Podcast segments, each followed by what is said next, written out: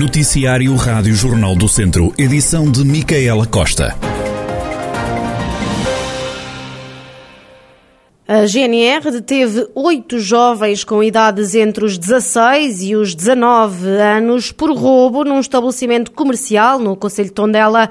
A detenção surgiu depois de uma denúncia que dava conta de movimentos estranhos no interior do estabelecimento comercial durante a madrugada. Os militares deslocaram-se de imediato ao local, tendo interceptado suspeitos já no exterior do edifício, na posse de bens furtados, tendo sido apreendidos diversos artigos. Segundo a GNR, os jovens subiram um muro para conseguirem entrar no estabelecimento e, entretanto, já foram constituídos arguídos e os factos foram comunicados ao Tribunal Judicial de Viseu. Três das mais de 80 pessoas internadas no Hospital de Viseu com Covid-19 são crianças. Há cerca de duas semanas que esta unidade de saúde passou a acomodar os menores que antes eram hospitalizados no Pediátrico de Coimbra. Atualmente, os profissionais de saúde recebem entre 40 a 50 crianças por dia na área de doentes eh, respiratórios reservada para os mais novos, apesar da maioria não ser doente infectado com o novo coronavírus, necessita ainda assim de vigilância e controlo. De acordo com os últimos dados reportados pelo Hospital de Viseu, esta terça-feira estavam internadas 87 pessoas, das quais apenas uma em cuidados intensivos. Nas últimas 24 horas foram também registadas mais duas mortes associadas à pandemia. Desde o dia 1 de janeiro já morreram 40 pessoas devido à Covid-19 no Hospital de Viseu. Já no Conselho de Viseu foram reportados às autoridades de saúde 624 novos casos. Neste momento, Viseu tem a segunda taxa de incidência mais elevada de Covid-19 entre as capitais de distrito da região centro, com 8.426 casos por 100 mil habitantes.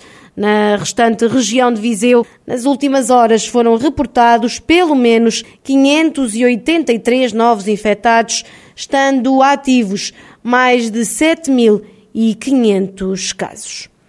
E ainda a Covid-19, durante três dias, a Escola Secundária Alves Martins testou alunos, foram 1.100 estudantes testados, sendo que apenas 15 testaram positivo como disse à Rádio Jornal do Centro, diretora Adelino Azevedo Pinto.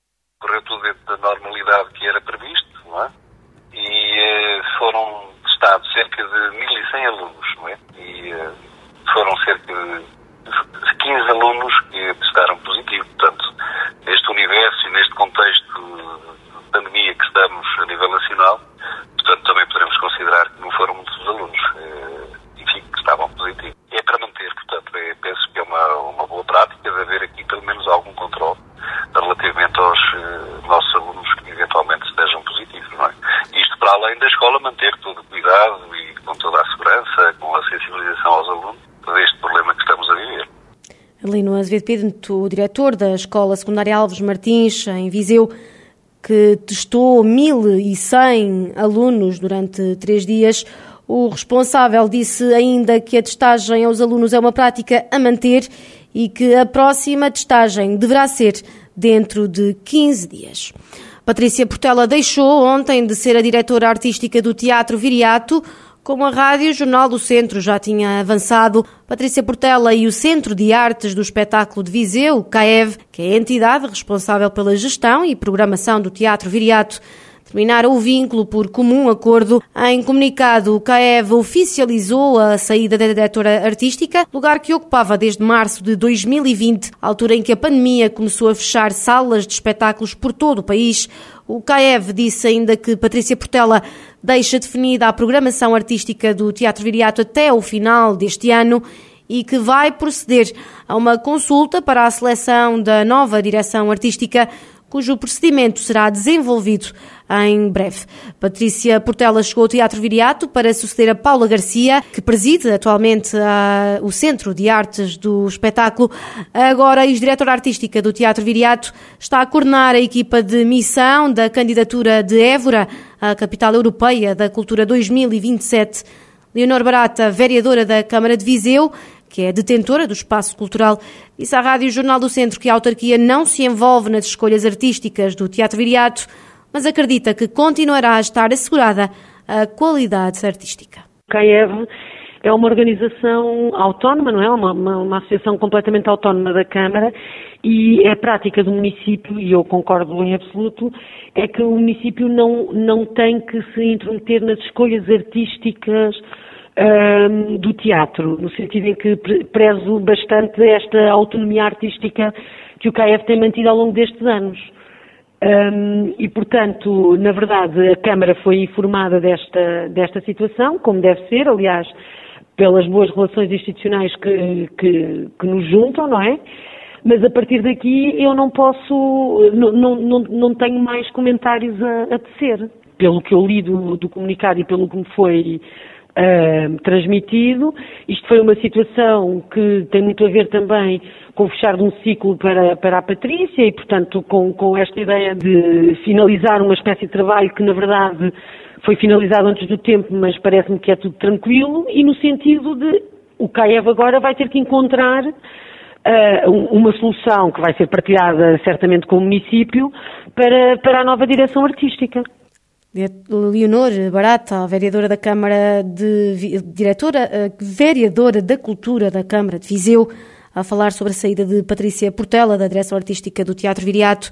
A Rádio Jornal do Centro contactou ainda algumas pessoas ligadas à cultura da cidade de Viseu.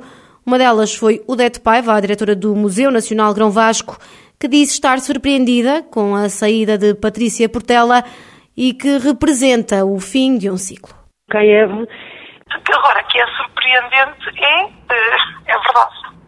Assim, as instituições naturalmente têm o seu curso e, têm, e existem para lá das pessoas que, que a gerem, não é? Portanto, eh, não, não creio que eh, a saída da Patrícia Portela seja o fim do teatro viriato. Quer dizer, pode ser é o fim de um determinado tipo de projeto no teatro viriato.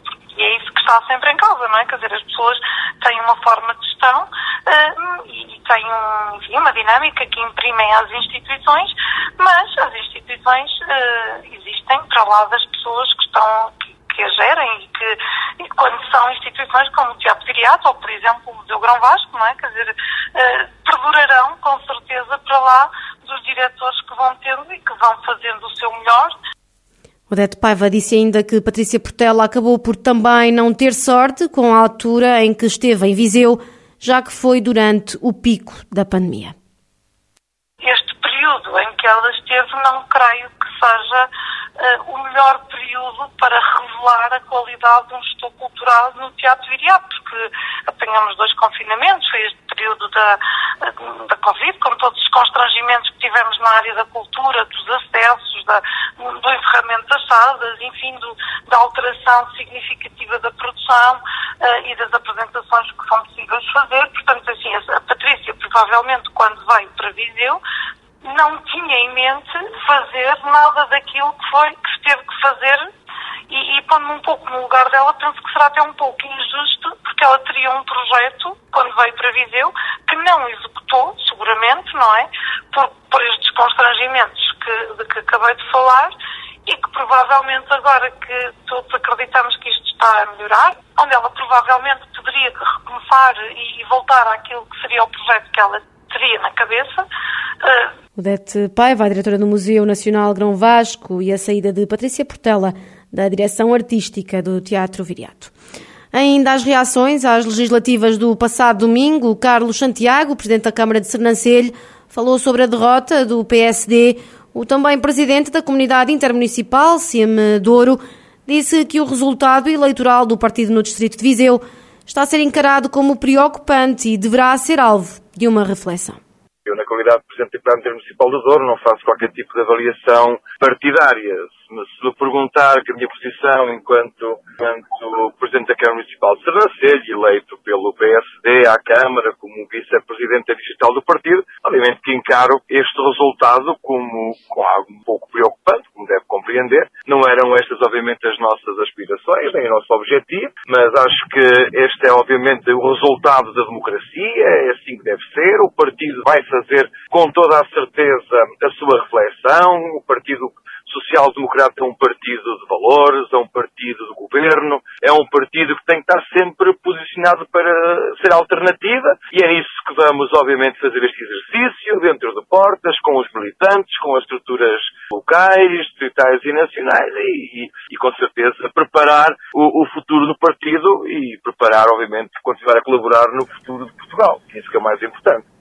Carlos Santiago lembra que não vai exigir nada à nova maioria do Primeiro-Ministro António Costa, porque ele conhece bem a dívida que tem para com o interior do país é uma questão de vontade. E eu espero que o facto de termos agora um novo governo, o facto de ele estar legitimado por uma maioria absoluta, cumpra, obviamente, as suas obrigações. Essa questão do Centro Ecológico de Viseu, a, qualificação digna do IP3, que é o que está a acontecer, o que está a acontecer uma cosmética, a questão da linha do Douro, a questão do IC26, há um conjunto de matérias que foram abordadas ou que têm sido abordadas ao longo das últimas eleições legislativas. E que o Primeiro-Ministro é o mesmo, se ele tiver vontade, que o faça, não tem a ver com o facto de ter maioria ou não ter maioria, por isso eu acho que quer acima do Douro e quer o Distrito de Viseu, neste caso acima de Olafões, continuarão disponíveis para se bater por aquilo que são os interesses do interior do país, porque não podemos adiar mais este tipo de investimentos. É preciso que o Governo faça imediatamente um plano para a qualificação das estradas municipais, não só no Distrito de Viseu e no Distrito de Vila Real, mas em todo o país. O interior do país já sofre desta desertificação. Basta que o Sr. Primeiro-Ministro tenha vontade e o facto de ele não ter maioria maioria absoluta não é razão para isso. Haja vontade, ele também já o disse, tinha uma dívida para com o interior, está na altura de começar a saudar, é isso nós, nós obviamente exigimos. Carlos Santiago, Presidente da Câmara de Sernancelha, reagir à derrota do PSD e também aos resultados das eleições legislativas que aconteceram no passado domingo. E está de regresso à Rádio Jornal do Centro, o programa 2 mais 2 não são 4. Nesta reentrée, o rescaldo da noite eleitoral, quem ganhou o jogo, quem são os próximos jogadores, análise de Nuno Nascimento, Jorge Adolfo, Francisco Mendes da Silva e agora com o reforço, João Cota, para ouvir já a seguir a este noticiário. PSD, eh, não só a nível local, mas a nível nacional, e porque acho que eh, o quadro é, é, é geral, não é? O tal mapa cor-de-rosa, não é? O problema do PSD é que ele não tem uma liderança forte não tem uma liderança forte. E faz-me lembrar um bocadinho aquela história do Luís Filipe Menezes num congresso aqui há uns anos em que disse que havia o eixo, o eixo uh, norte-sul, solistas e liberais Elitistas. e não sei o quê. eu penso, solistas e liberais. Eu parece-me que, e, e, que lhe custou, que lhe custou pelo menos no, no, no congresso a a, a, a, situação e saiu de lá até é penso que em lágrimas. Do, do, do, hum? do Sim, mas qual é, qual é, faz falta. Mas qual é, e parece o liberalismo faz falta. A gente, a gente, a gente resvala sempre à política nacional e se calhar é uma mas força... Mas a nível local, o local é um pouco um, um espelho do nacional. Eu estou de acordo que essas ausências de, de liderança. De, de, e o facto é que as vozes que temos aqui chegam a Lisboa e calam-se. E, portanto, não se ouvem. Portanto, não há aquela força reivindicativa, né? A conversa entre Francisco Mendes da Silva, no Nascimento, Jorge Adolfo e João Cota, que pode ouvir já a seguir a este noticiário.